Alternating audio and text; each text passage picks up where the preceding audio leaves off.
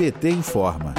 O mês de julho foi o pior dos últimos 12 anos para os trabalhadores e as trabalhadoras nas negociações salariais com os patrões. A perda real nos salários chegou a 1,6 ponto percentual.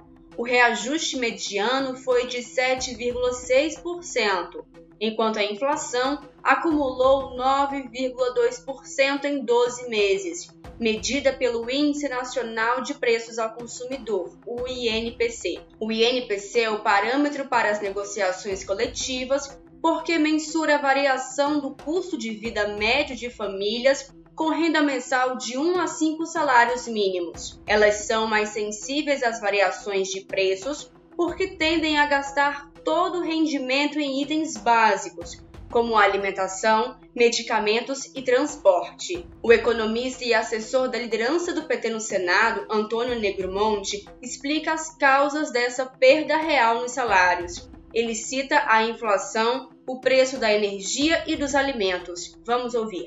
Uma outra razão da elevação da inflação é o preço da energia elétrica, que, apesar da crise hídrica, reflete muito a falta de planejamento do governo Bolsonaro, porque essa crise já era anunciada há muito tempo e o governo não fez nada.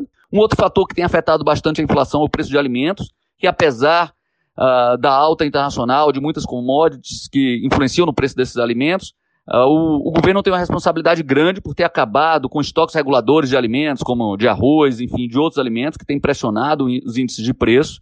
Enfim, então a inflação é um componente muito importante na perda real de renda. O, o que o uh, com o mesmo salário o que o trabalhador comprava um ano, hoje, mesmo com o reajuste salarial, ele não consegue comprar essa mesma cesta de bens e serviços, porque o reajuste salarial ficou abaixo da inflação. A taxa de desemprego no Brasil é expressiva. São pelo menos 14,8 milhões de brasileiros e brasileiras buscando um trabalho no país. Os dados são da Pesquisa Nacional por Amostra de Domicílios, a PNAD contínua, divulgada em julho pelo Instituto Brasileiro de Geografia e Estatística, o IBGE. De Brasília, Thaisa Vitória para a Rádio PT.